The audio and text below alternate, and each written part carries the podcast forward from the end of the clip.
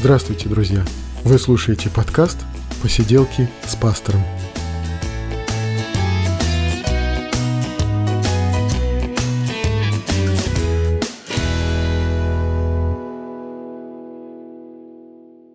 Привет, друзья! 61 выпуск подкаста «Посиделки с пастором», и мы говорим о христианстве, мы говорим о его истории, мы говорим о Священном Писании, мы говорим о нашей жизни, о том, что нас интересует, что с нами происходит. И вот сегодня в гостях у нашего подкаста Александр Иванович Комкин, доктор технических наук, профессор МГТУ имени Баумана и специалист по технической акустике. Приветствую вас, Александр Иванович. Здравствуйте. И сегодня мы поговорим о том выборе, который делает человек, когда он поступает в технический вуз. Мы поговорим сегодня о том, какие проблемы, какие вызовы стоят перед христианством вот с точки зрения техники и экологии, которая нас окружает в, этом нашем мире. И мы поговорим о пути Александра Ивановича. Поехали. Поехали.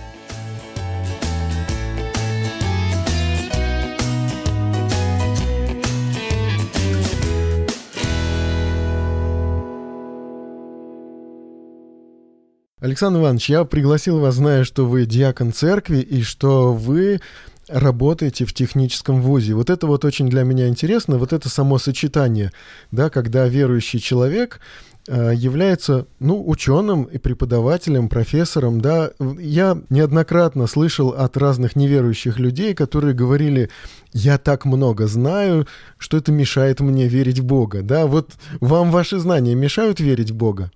Э, я должен сказать, что есть, э, не помню, кто сказал, три уровня познания. Три, три уровня. И первый уровень, когда он действительно ничего не знает. А, да. Второй уровень, когда он думает, что он все знает. А mm третий уровень, когда он понимает, что в сущности он ничего не знает. Вот. Поэтому э, прямой связи между уровнем образования и верой в Бога не существует. И история науки говорит, что есть выдающиеся ученые, которые верили в Бога, ага. и не менее выдающиеся, которые не верили в Бога. Угу. То есть можно много знать и при этом быть неверующим, можно, можно много знать и быть верующим, и, в общем-то, жесткой связи нет. Да, это скорее, знаете, вот дела сердечные, ага. а не интеллектуальные. Так, интересно. Но Э, ваши знания вам помогают в вашей вере, вот в личных взаимоотношениях с Богом? Вы как-то опираетесь на свои знания? Или, может быть, это как бы такая гимнастика для ума, которая каким-то образом просто вот вам помогла как-то развить разум э, и вот интеллект именно в и духовном смысле тоже? Э, ну, вы знаете, у меня такая отрасль науки, акустика, что она слабо связана непосредственно с человеком. Ну да. Ну, вот, Но э, э в результате-то влияет это все на ну, человека. Э, вот, вот смотрите, вот пример э, того, э, вот как наука может повлиять. Это вот есть такой профессор Черниговская, которая сейчас очень популярна. Она а это, по-моему, с мозгом связано, да? Санкт-Петербургского университета. Она занимается вот нейролингвистикой, ага. мозгом. А, и она вообще изначально была неверующим человеком. Так. И, и вот, но только в последнее время она, занимаясь мозгом, э, вот поняла, что это, это такое устройство сложное, mm. и э, никогда, э, которое никогда невозможно будет познать. Что вот допустить, что это случайно возникло, ну, это, это просто невозможно. То есть ее и, знания вот, и, и через, да, и через это она, она пришла к Богу. Интересно, здорово. Интересно это очень. И, ну, с, с вами хотелось поподробнее познакомиться и спросить, ну, вот, начиная с того, где вы родились, да, вот о вашем детстве спросить. Вы москвич изначально? Родились в Москве? Нет, вообще у меня такая долгая история. Мои, мои родители вообще из крестьян ага. э, Ульяновской области, угу. раньше Симбирская губерния была. Вот. И э, росли в деревне. Э, потом, э, уже после войны, э, мой отец хотел поступать в институт. Угу. Но были такие суровые времена, что из деревни так просто нельзя было уйти да. куда-то поступать. И поэтому он поступил в военное училище. Угу. Вот это можно было. Да, да, да. Вот стал офицером потом вот женился на, на маме, и они уехали. А, после училища его распределили в Брянскую область. Mm-hmm. Такой поселок Сещий аэродром. И, собственно, там я родился, и мы с сестрой близнецы. Mm-hmm. Вот. А потом его перевели в академию в Минск. Так что первые два года школы я закончил там в Минске. Mm-hmm. Потом э, такая э, сложилась ситуация, что он закончил академию, и его перевели в Подмосковье. Сейчас есть такой известный поселок Черноголовка, город Черноголовка. Да, да, да. Вот там была воинская часть, и вот там, значит, он служил, и мы закончили там 8 классов, а потом э, последние два года мы учились в Черноголовке. Там такая была экспериментальная школа создана при Академии наук. И, в общем, два последних года мы учились там. Интересно. И вы, ну, интересно вам было учиться вообще? Вот вы маленькие, вы играете, вы чем-то увлекаетесь. У вас же были какие-то интересы, увлечения, друзья, какие-то вот, какие-то тусовки вот эти детские, да? Что-то было такое? Или вы вот занимались вот учебой, наукой с самого детства своего? Э, вы знаете, здесь... Э, вот сейчас я как-то недавно был в музее Горького, угу. И э, с удивлением узнал, что ему, э, когда Горький умер, было 67 лет. А, а строил этот сейчас, э, значит, особняк для Рябушинских Шехтель, и он умер в 68 лет. Ага. Мне сейчас 66 лет. Ага, то есть вы уже себя ощущаете так вот... Нет, я удивился, что я вообще говоря, уже почти вот этих вот метров, Горького, да. да? Вот, и это время, как бы, знаете, э, посмотреть э, на свою жизнь уже с высоты прожитых лет. Угу. И я замечаю, что, знаете, в жизни э, каждого человека вот есть определенные точки бифуркации. Ну вот это... Переломные такие. Вот, да, это вот точка, так, когда приходишь в эту точку, у тебя много возможностей пойти mm-hmm. по разным направлениям. И вот зависит от того, куда ты пойдешь, ну и будет определяться твоя жизнь, да? Да, да, да. И это как-то вот э, несколько таких точек у меня тоже. В своей... Вот интересно, да. Вот как это ваше решение вот заниматься наукой, допустим, да, или интерес к науке, к учебе? Ну, ну вот вы знаете, вот, ну во-первых, я скажу, что вот здесь, когда вот вот жизнь проходит, какие-то моменты наступают, ты думаешь, это что? Это вот игра случая, или это вот э, Божье предопределение, там, да, вот. Угу. Когда мне было где-то, я не знаю, может быть, 4 года, а я жил в деревне, потому что э, родителям было двоим, двоих тяжело поднимать, я жил в деревне, угу. и однажды вот сильный дождь, все разлилось, и мы с детьми пробегали мимо большой лужи, и так случилось, что я провалился, там, оказывается, колодец был. Ого. И случайно какой-то мой родственник проходил и буквально вытащил меня за волосы. Да-да-да, такое бывает. Вот для... я, я подумал, ага. вот что это? Я мог бы спокойно утонуть, да. и меня бы уже не было, да? Вот что, что это? Божье определение, предопределение, да? Вот это, угу. понимаете? И когда... Э, а потом, вот я, не, я вообще, в отличие от Толстого, плохо помню свое детство. Ну, ну вот, э, что не помню, то придумаю. Толстой, может быть, тоже что-то сочинил. Ну вот, пожалуй, вот самое такое яркое впечатление. Может быть, мне лет 6-7. Я после болезни выхожу э, на улицу. Э, стоит осень такая. Я стою около дерева и вот наблюдаю вот вокруг этот мир, вот ощущаю свое такое какое-то одиночество. Угу. И вот, наверное, что-то вот это меня поразило, что я запомнил этот, этот момент, понимаете? Я не знаю почему.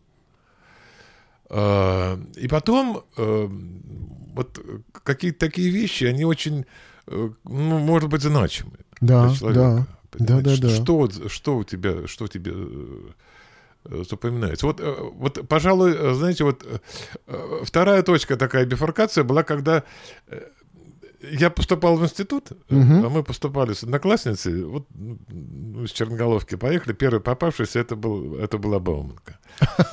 Хорошо, попавшийся. Да, нет, мне отец на самом деле говорил, что с Бауманки выходит очень хороший Да, да, да, да. Если ты хочешь поступать. Слава, это, конечно, еще тянется до сих пор, да, вот Бауманка. А, и вы знаете, вот я, э, когда мы поехали, я поехал и забыл экзаменационный лист.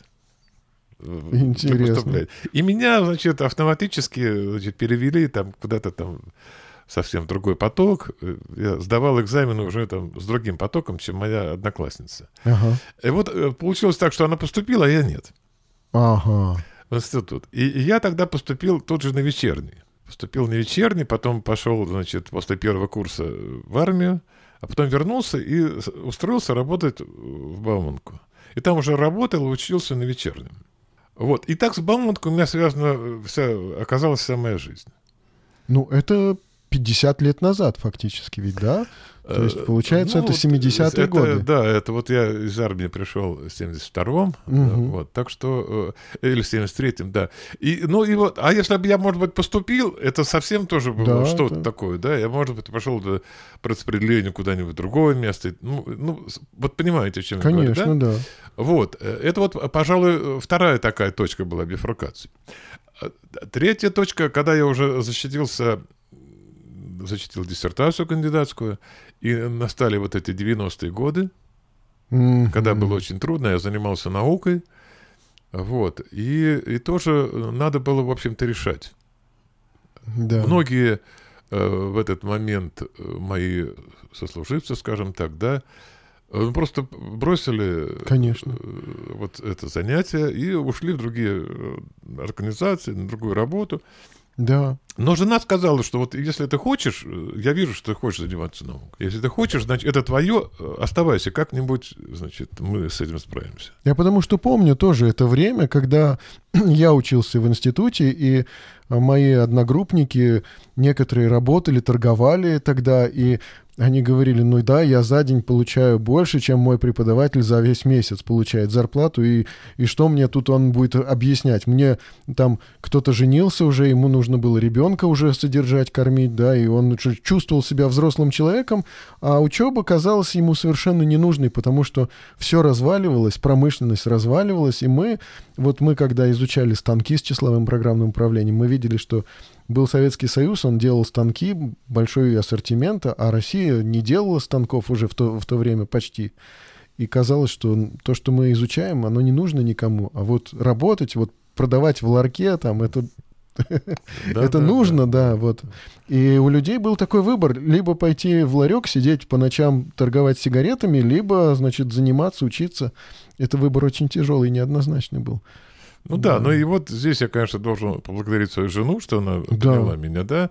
А если, потому что я, если пошло по-другому, вот это, ну, я бы не был ни, ни доктором, ни профессором, но, может быть, э, я не знаю, кем бы я был, да. А да, быть, вот это сложно представить было. себе, да, вот как, как бы развивалась жизнь. И действительно, а вот интересно, мне очень хотелось спросить вас, вот, вот первое знакомство с компьютером. Как произошло? Вот вы начали работать на компьютере, или увидели компьютер, или стали пользоваться компьютером. Ведь вы фактически учились и начинали работать, э, у вас не было компьютера под рукой, да, вот, и, и как вот, как это, запомнилось вам? Э, да вы знаете, вот э, через меня, так сказать, прошел, прошло все становление, да. собственно, э, этих компьютеров. Потому что когда мы начинали, были большие компьютеры, набивали исходные данные на перфокарты да, да, да. или перфоленты, потом это вставляли, потом, значит, эта машина считала. Но это просто по сравнению с тем, что сейчас, это просто каменный век. Да, а, да. а потом, значит, вот появились такие персоналки первые, Советские еще, да, наверное? Ну, сначала появились за рубежом, но первый IBM, угу. вот там были дискеты. Да-да-да-да-да. Вот, потом... Но у вас это безболезненно как-то прошло, да? Вот э, как просто научный какой-то прибор, да, получается? Да, вот, в общем, знаете как, Э, саму диссертацию я уже на, машинке мне жена помогала печатать, угу. а авторефератные я уже набивал на, значит, на, на, э, на, на персональном компьютере. Вот. О, здорово, ага. здорово. А потом, значит, вот все это, но вот понимаете, в чем дело? Вот это гигантский технологический шаг вот да, в развитии компьютера. Да. Понимаете, это то, что было, то, что сейчас, это просто гигантские шаги э, развития техники. Да. Действительно. И это меняет э, нашу жизнь, в общем-то, да. И, и отчасти, э, я вот вас спрашиваю, да, ведь отчасти это связано с теми вызовами, которые сейчас вот как бы стоят перед нами, да. Вот мы мне хочется, чтобы мы там вот впоследствии поговорили об этом, да, и в том числе вот и человек-то превращается уже отчасти в киборгов какого-то, да, вот благодаря участию компьютера в жизни человека, да, и мы уже отчасти э, как бы часть своей памяти перенесли в компьютер, да, часть своего интеллекта перенесли туда, да, а постепенно мы уже без него не мыслим своего существа человеческого, да, без, без этой электроники, без этой машины. Да, мне кажется, что вот э, вы как эколог, да, и это определенная тоже экология, может быть, э, экология нашей души, нашего сердца, но в каком-то смысле это э, также и те вопросы, на которые христианство тоже должно как, какие-то ответы дать, да, человечеству. Ну, может быть, с точки зрения Писания, может быть, с точки зрения какого-то духовного размышления, да. И, возможно, это то, что требует какого-то нашего ответа именно с точки зрения Писания, да? Ну, вы знаете, я должен сказать, что, конечно, компьютер, ну, вот, это зло. В каком-то смысле, вот, наверное, да. Вот, если... Потому что это то, что порабощает человека. Вот тут, с одной стороны, понимаете, вещь, вещь а, а, а, с одной стороны, оно, казалось бы, облегчает нашу жизнь. Да, и значительно. Значительно облегчает. Но в то же время она значительно порабощает человека. Хочешь или не хочешь. И это касается очень многих сторон жизни. Понимаете? Mm-hmm. Вот э, возьмите хотя бы процесс обучения, да? Ведь что сейчас? Сейчас появились ЕГЭ. А, ну да. Понимаете? Сейчас, значит, э, Википедии, да, да, да. Вот, сейчас, значит, э, э, можешь посмотреть лекции на компьютере. Да, сейчас да, можешь да, да. скачать любую информацию. К чему это приводит? Это приводит Но... к ну. тому, что человек, э, студент, понимает, что, вообще говоря, напрягаться очень-то не стоит. Ну да, я всегда могу найти да. ответы на любые вопросы, и все будет, ну, как, как говорится, тип-топ. Моим детям задавали писать, э, писать доклады, начиная с четвертого класса. И, конечно же, они просто находили статью в Википедии и распечатывали ее, но сами они ее не прочитывали. Ну да, вот понимаете, значит, с одной Я стороны... говорю, ну ты же написал. Да. Нет, не я написал, конечно же, это я вот взял да. из, из Википедии. С одной стороны ЕГЭ, а с другой стороны вот эти да, да, да. перекачивания докладов. Ну да, из, из одного файла в другой фактически, ну, да. не читая даже. И, и это то, что, понимаете, вот когда э, значит, одного немецкого физика э, значит, спросил, что такое образование, он сказал, образование то, что остается после того, как все забыто. Ага. А, забы... а что остается? Остается понимание. Понимание основных, главных вещей, из которых ты можешь вывести все остальное. Угу. Ну вот та система образования, э, которая сейчас есть, она вообще не предполагает, что ты будешь что-то вот, э, что тебе надо что-то понять. Понимаете? Ага. Во-первых, чтобы понять, ну, скажем, я примерно какую скажу, что это требует очень большого времени, очень большого напряжения, и это вот голыми руками так просто не возьмешь. Угу. И это тоже не тренд времени. Надо, значит, предполагать, что ты будешь пять лет изучать какую-то науку. Это, это очень долго. И не ну, всякий на это решится. Сейчас у людей уже нет свободных пяти лет, да, чтобы изучать какую-то науку. Да, сейчас надо... Ведь вся наша жизнь, это, ну как вот, да, это фастфуд. Надо быстро... Получить надо готовый сейчас, результат. Готовый результат, понимаете? Да. Это вот... И это тоже связано с компьютерами, понимаете? Вот это как вам сказать, вот я почему говорю зло? Это по отношению к искусству, по отношению к художественной литературе, к стихам. Что хотите? Сейчас не надо учить стихи.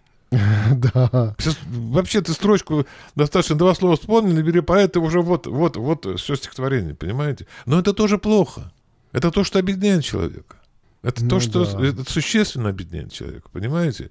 И поэтому вот, э, вот знаете, какой-то интересный факт такой. Я, э, я значит, где-то читал, вот во Франции раскопали какую-то пещеру, и там были древние рисунки древних людей. Ага.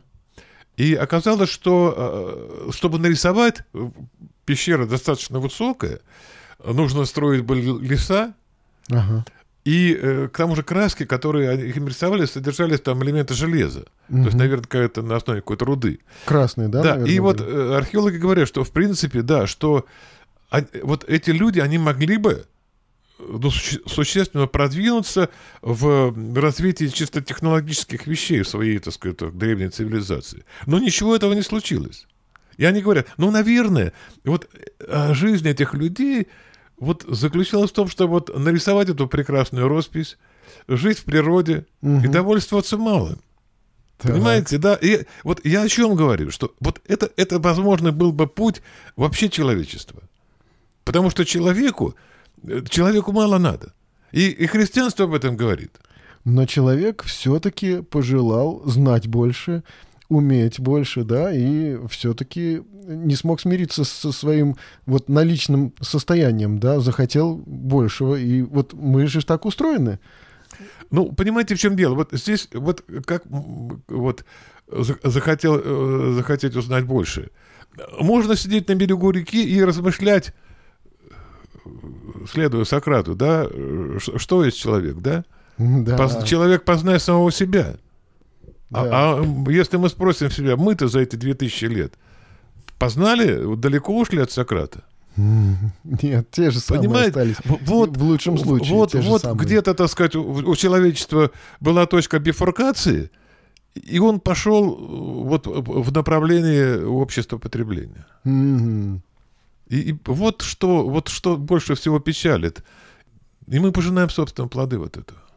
Ну хорошо. Ну а э, вот в вашей жизни, да, вот э, вы верующий человек, вы христианин, и вы служите в церкви.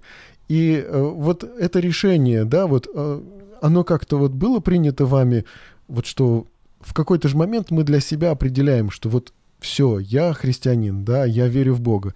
И отчасти ведь наша вера состоит из, э, по крайней мере, трех частей, да, из разума, воли и э, вот дара свыше допустим, да, и вот наша вера, она вот состоит вот из, из трех из этих ингредиентов, из нашего понимания, из нашего желания и из того, что нас воодушевило свыше какой-то вот не, непонятный, неосознаваемый нами, может быть, умственно вот такое вот какое-то движение духа.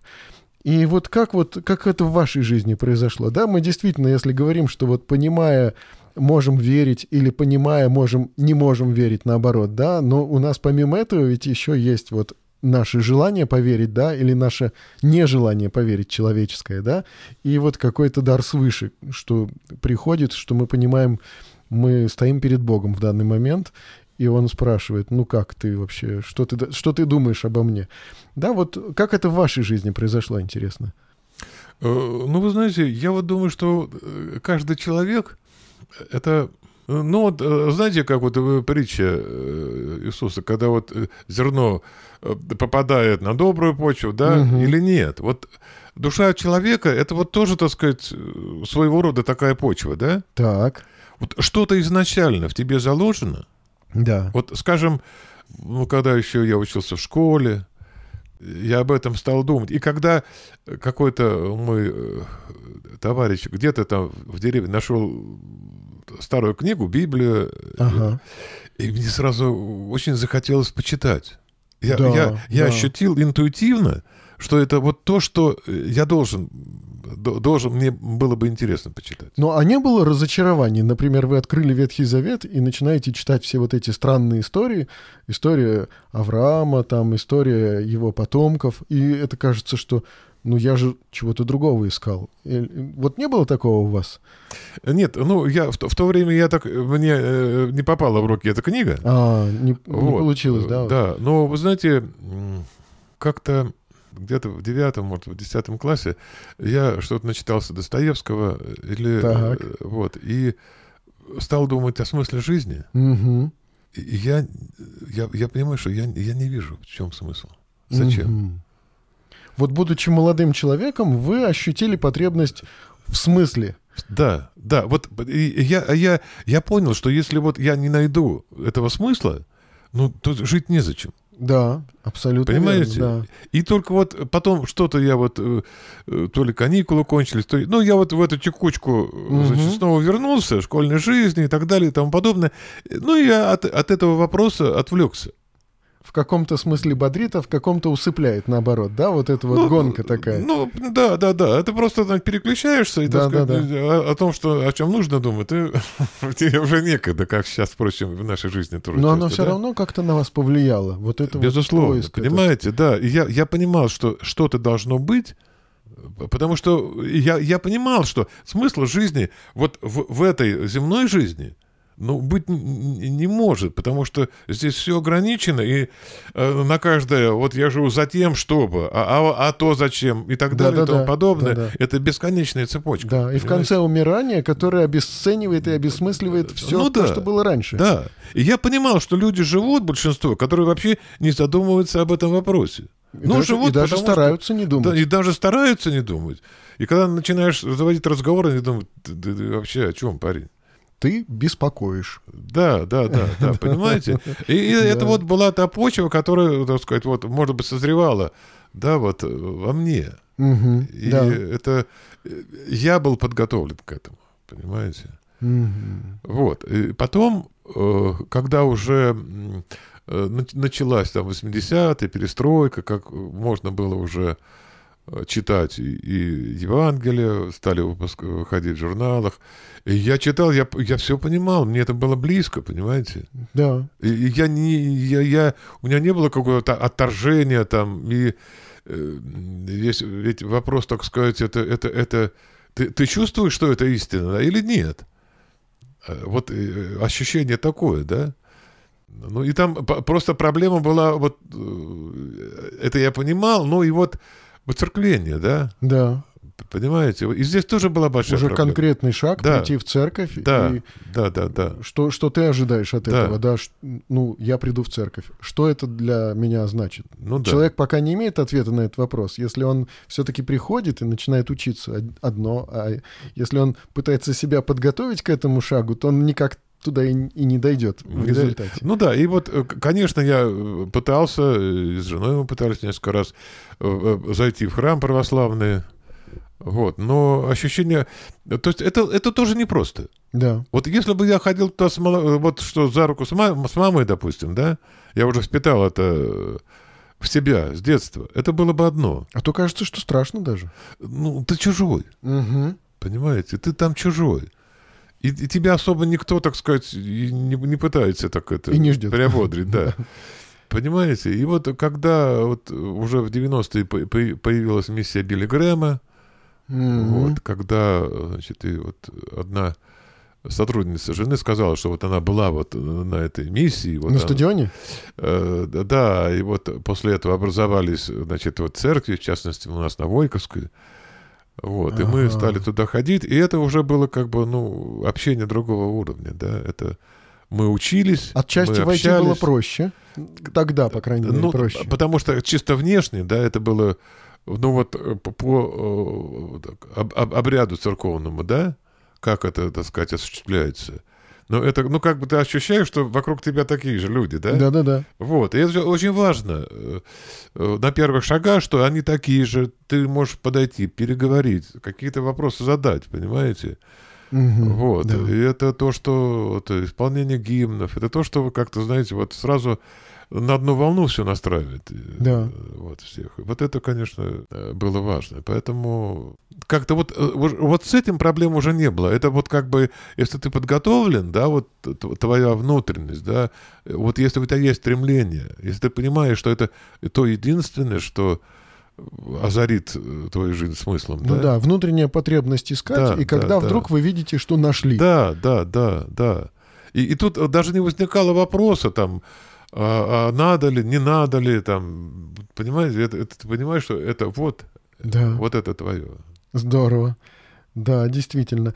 Ну, а вот это вот решение э, заняться наукой ваше, да, и mm. вот э, вы сказали, что это 70-е годы, ваша учеба, да, и дальше, будучи верующим человеком, вы как-то по-другому, может быть, осмыслили, или нет, или все так же и продолжалось вот в вашей жизни, что да, вот как ходил на работу, так и хожу, как занимался вот этими исследованиями, так и занимаюсь. Что-то изменилось, интересно?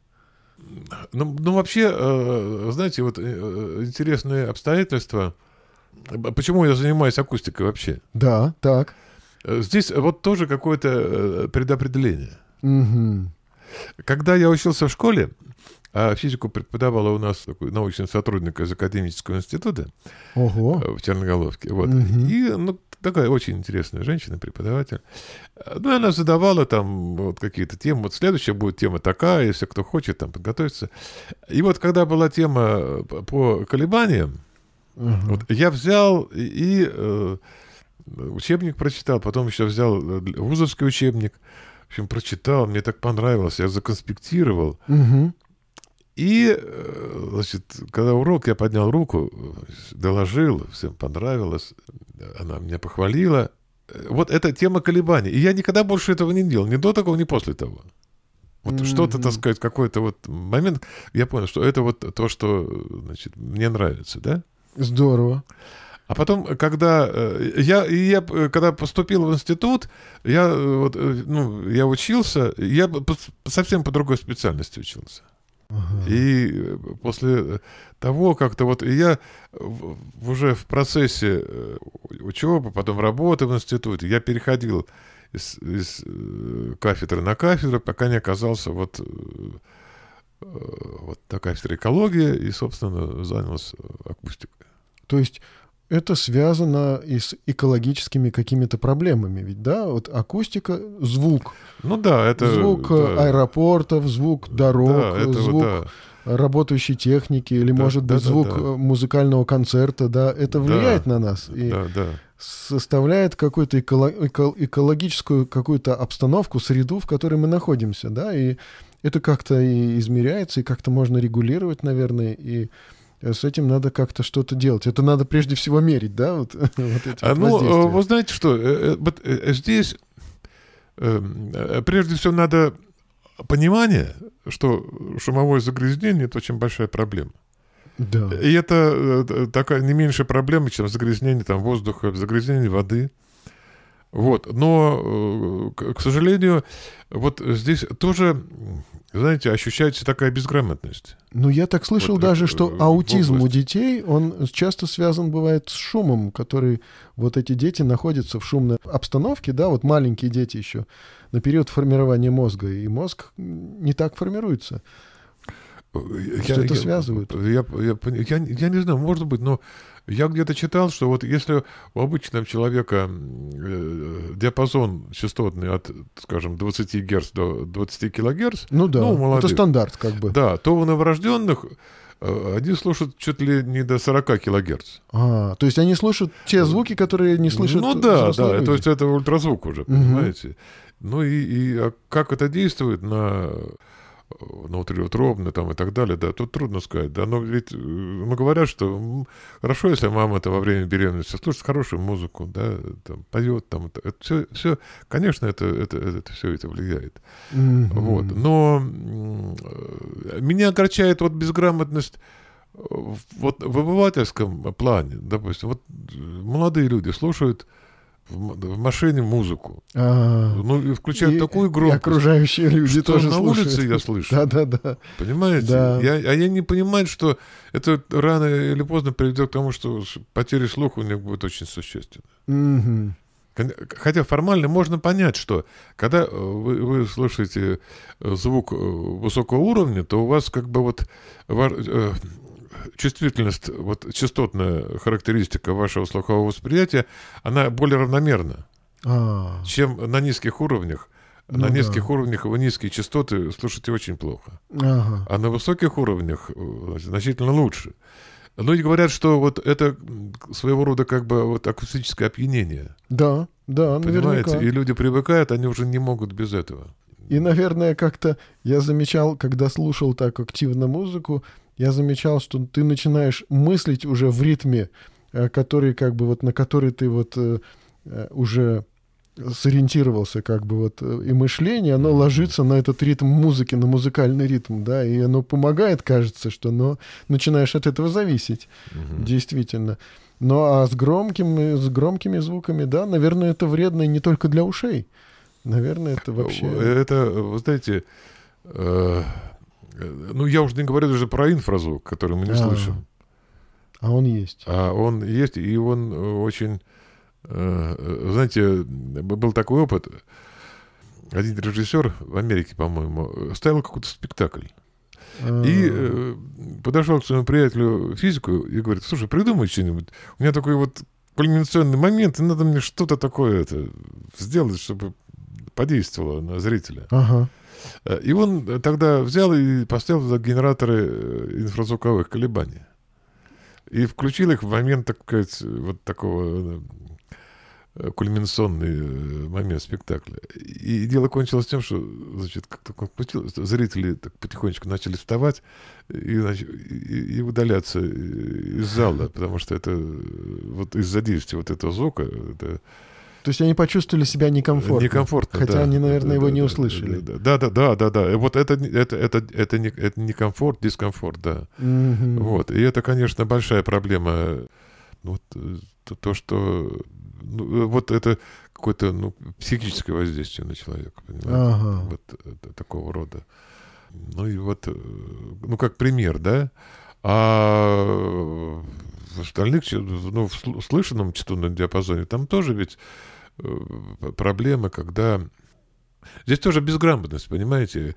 Когда, особенно русского человека на это авось, когда он работает на шумном производстве, и, и когда ему дают наушники, да ну, я не могу с товарищем тогда поговорить, понимаете, и ну, работает да, да, так. Да.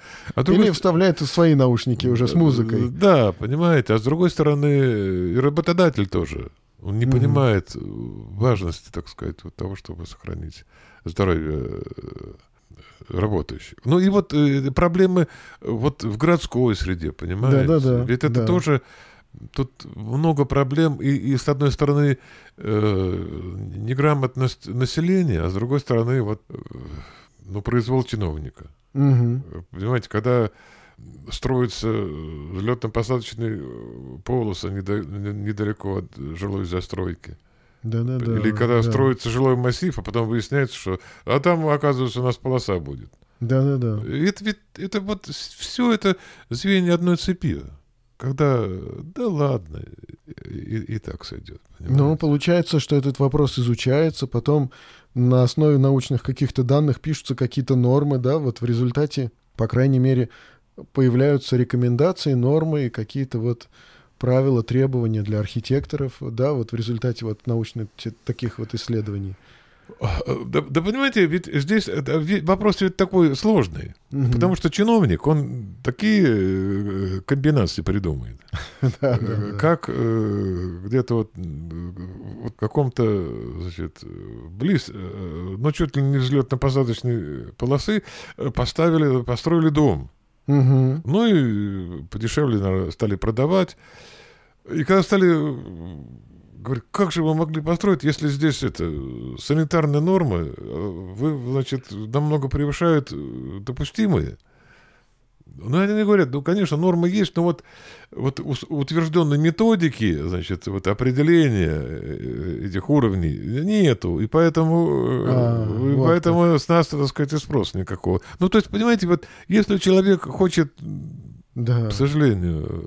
Ну, это значит всего лишь, что эта наука дальше должна продолжать работать, и дальше должны появляться эти самые утвержденные методики, и какие-то требования, и какие-то ограничения. То есть э, у вас еще есть впереди, да, поле для деятельности. Ну, вы знаете, здесь я должен сказать, что э, поле должно быть э, для деятельности у всех. Угу. Вот и самая большая проблема — вот сделать каждого гражданина нашей страны, вот, вот выработать э, понимание, что это его страна.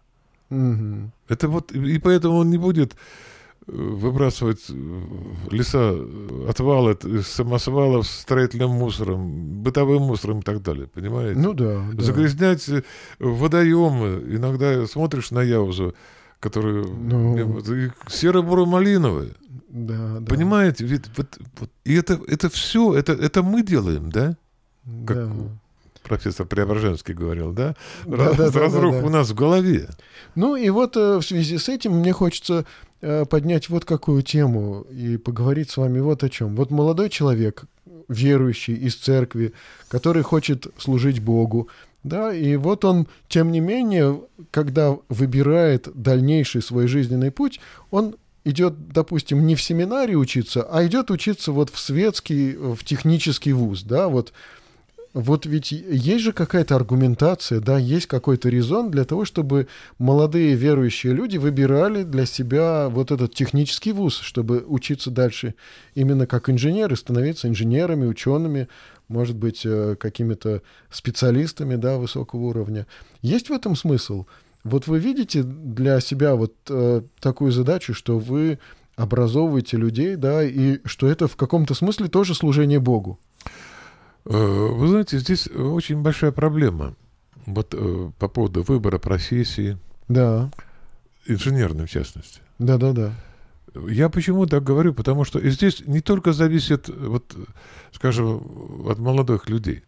Очень серьезная проблема возникла, когда у нас в 90-х годах все рухнуло. Да.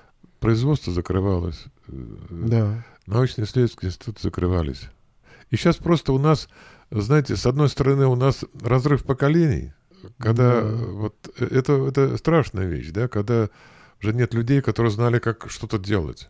Потом из-за этого тяжело найти работу по специальности, которую он заканчивает, да? Да, да, да. И даже если, да даже не, не высокооплачиваемый, скажем, где-то эколога, там, ну, э, это вот объективные такие причины. А с другой стороны, хотите или нет, меняется менталитет молодежи. Понимаете, когда да. вот э, хочется хорошо зарабатывать.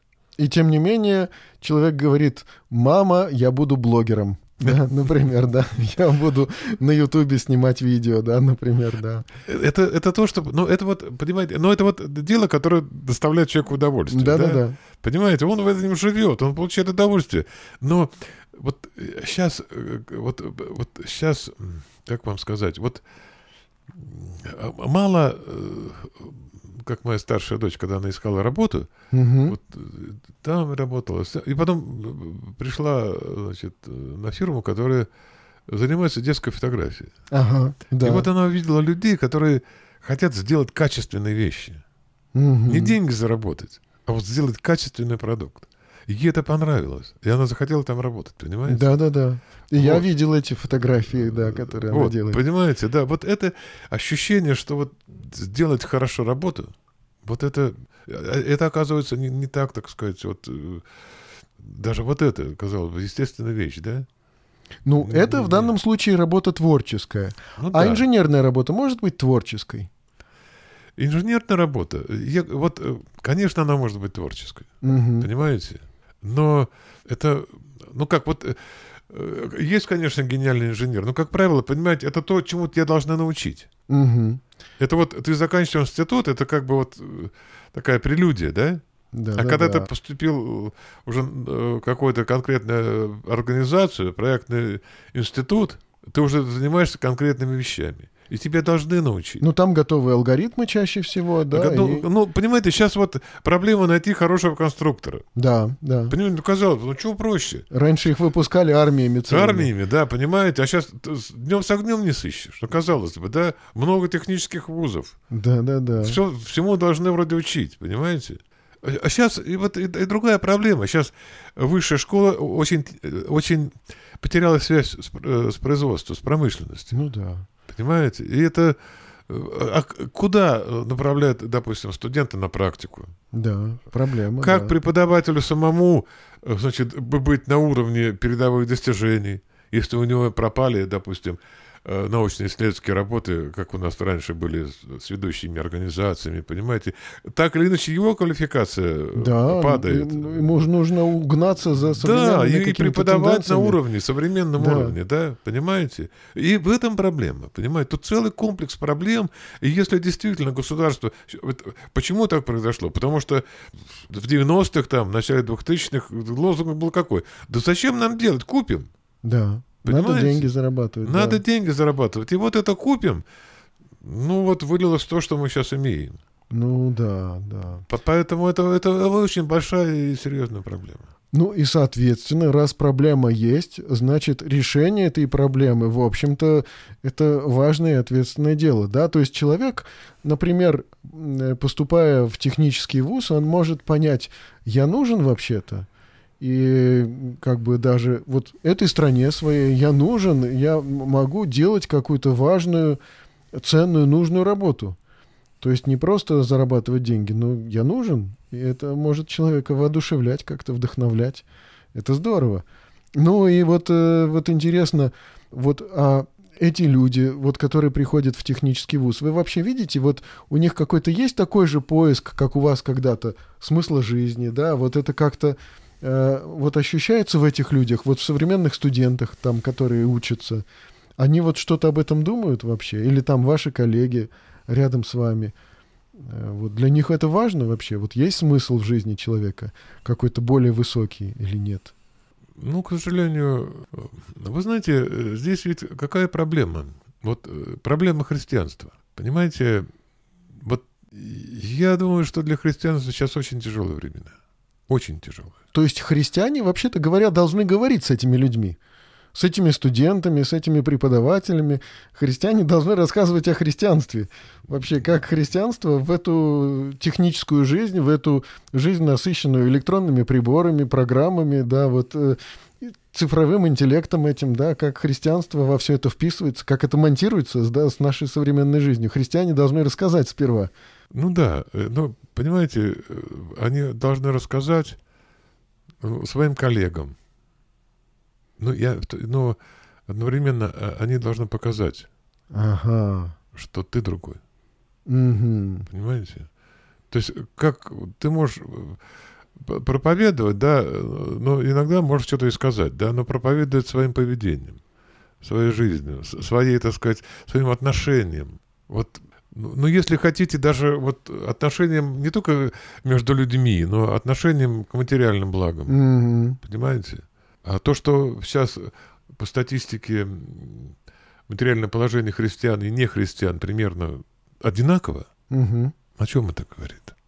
Это говорит о том, что вот этот дух потребительства, вот это ну вот то, что чем пронизано общество. А, ну просто так, так гонка, иначе, гонка, и мы в ней участвуем. И мы в ней участвуем, понимаете? Угу. Вот и, и единственное, вот еще еще так сказать, вот где можно, это вот тем не менее, своим поведением, своей любовью, угу. своим, ну, вот, все прощением, там, да, вот еще можно э, показывать, что, что мы другие. Угу. Ну, ну и плюс к тому, я говорю, что вот очень часто вот нету вот этой почвы, да, я, у меня есть очень хороший товарищ, который все понимает. Значит, читая там все. Я говорю, почему? Да я это... Я говорю, как ты можешь жить, если ты, значит, это... Ага. Знаешь, что тебя ждет бездна вообще, да? Пока не решен вопрос вечной да, участи, да. человек просто не должен заниматься какими-то другими как, вопросами. Как ты можешь жить? Ходить в магазин, там, в кино, да. еще там о чем-то думать. Да, да, да, да нормально. Самые главные вопросы не решены, и тем не менее люди спокойненько существует. Спокойненько. А, а что, умру, вот завещаю своим детям, чтобы меня сожгли, развеяли прах над река там Воронок у него где-то еще под Щелковым. Развеют там, где я в детстве мальчишка купался, и все хорошо. Угу. Понимаете? Я не могу ему никак объяснить, что это. Как? Зачем тогда ты живешь? Угу. Но для него это нормально. Понимаете? Ну, да. и, и это мыслящий человек. Вот что, так сказать, вот здесь mm он о философии думает, ну, не глупый там и так далее, понимаете? А что говорит о людях, которые об этом вообще не думают? Понимаете? Это вот, вот если есть вот эта благодатная почва, вот зерно, ну, наше дело сеять, да, а взойдет или нет, это Господь решает, да? Ну да. Ну, я просто хочу сказать, что это, это большие проблемы нашего времени. То есть вы видите, что эта проблема как-то усугубляется сейчас, да? Конечно. Что Безусловно. у людей пропал вообще интерес э, к каким-то вечным вопросам, к вопросам духовным. В общем-то, у человека сейчас больше безразличия, чем раньше, наверное, да? Вот понимаете, это какой-то суррогат жизни. Mm-hmm. И вот то, что мы говорили о компьютерах, вот это то, что, так сказать, вот вот, э, вот этот суррогат просто, значит, вот процветает. Вот, как, знаете, вот сорняки там, да, попали, и вот это просто ну, отчасти Я, а, вот, замена общения, замена да. какого-то созерцания, замена каких-то прогулок, э, каких-то занятий, оно все сосредоточилось в виртуальном мире, да? Да, и это вот э, в Японии я смотрел передачу, там это вообще доходит... Э, Люди-затворники. Люди-затворники, значит, там им надо вместо живого человека какого-то робота там, вот понимаете, о чем вот вы mm. хотели нас как вот все это влияет, да, вот это, это влияет вот просто искусственный интеллект и так далее и тому подобное, это все замена настоящего настоящих отношений, вот как бы, знаете, вот э, отношениями без проблем. Отчасти да. Понимаете, вот и, мы, и человек так или иначе становится аутистом, которому не надо никаких, так сказать, общения с людьми. Я вот в своей норке, и мне хорошо, у меня есть компьютер, у меня есть, значит, игра, которая дает мне иллюзию жизни, отношений и так да, далее да, и тому да. подобное, понимаете? И это, и это все вот, знаете, как снежный ком.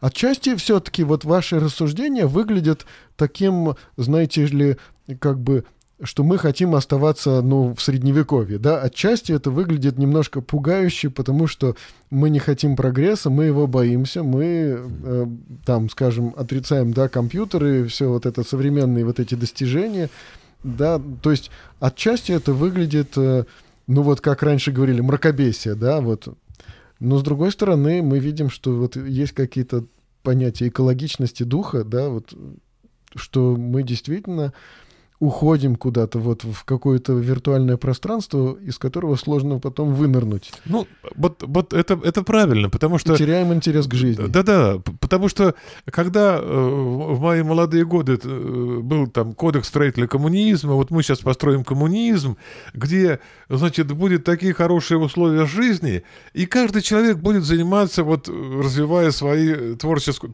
творческие так ну, сказать, тем, что потенции. ему хочется, тем, то, что, что ему хочется, то, что ему доставляет радость и так далее и тому подобное. Понимаете, ну вот если бы, если бы на, на, вот действительно этим ограничивалось развитие цивилизации, Понимаете, если бы они сделали, делали нашу жизнь комфортной, с одной стороны, да. и с другой стороны, стимулировали бы вот развитие духовной стороны жизни. Вот тогда бы не было вопросов вообще. А она замирает как-то. А она замирает, и более того, она просто задавливается. Ага. Вот это, я говорю, вот это проблема. А то, что э, вот вы говорите средневековье, э, а вот э, Евгений Водолазкин, Угу. Он специалист по средневековью. Ага, да, да. И Это как... писатель, современный да, и очень популярный писатель. Да, у него вот роман Лавр был как раз вот угу. этой тематике посвящен. И он как-то выступал и говорит, да средневековье вообще это не такое уж время это плохое было.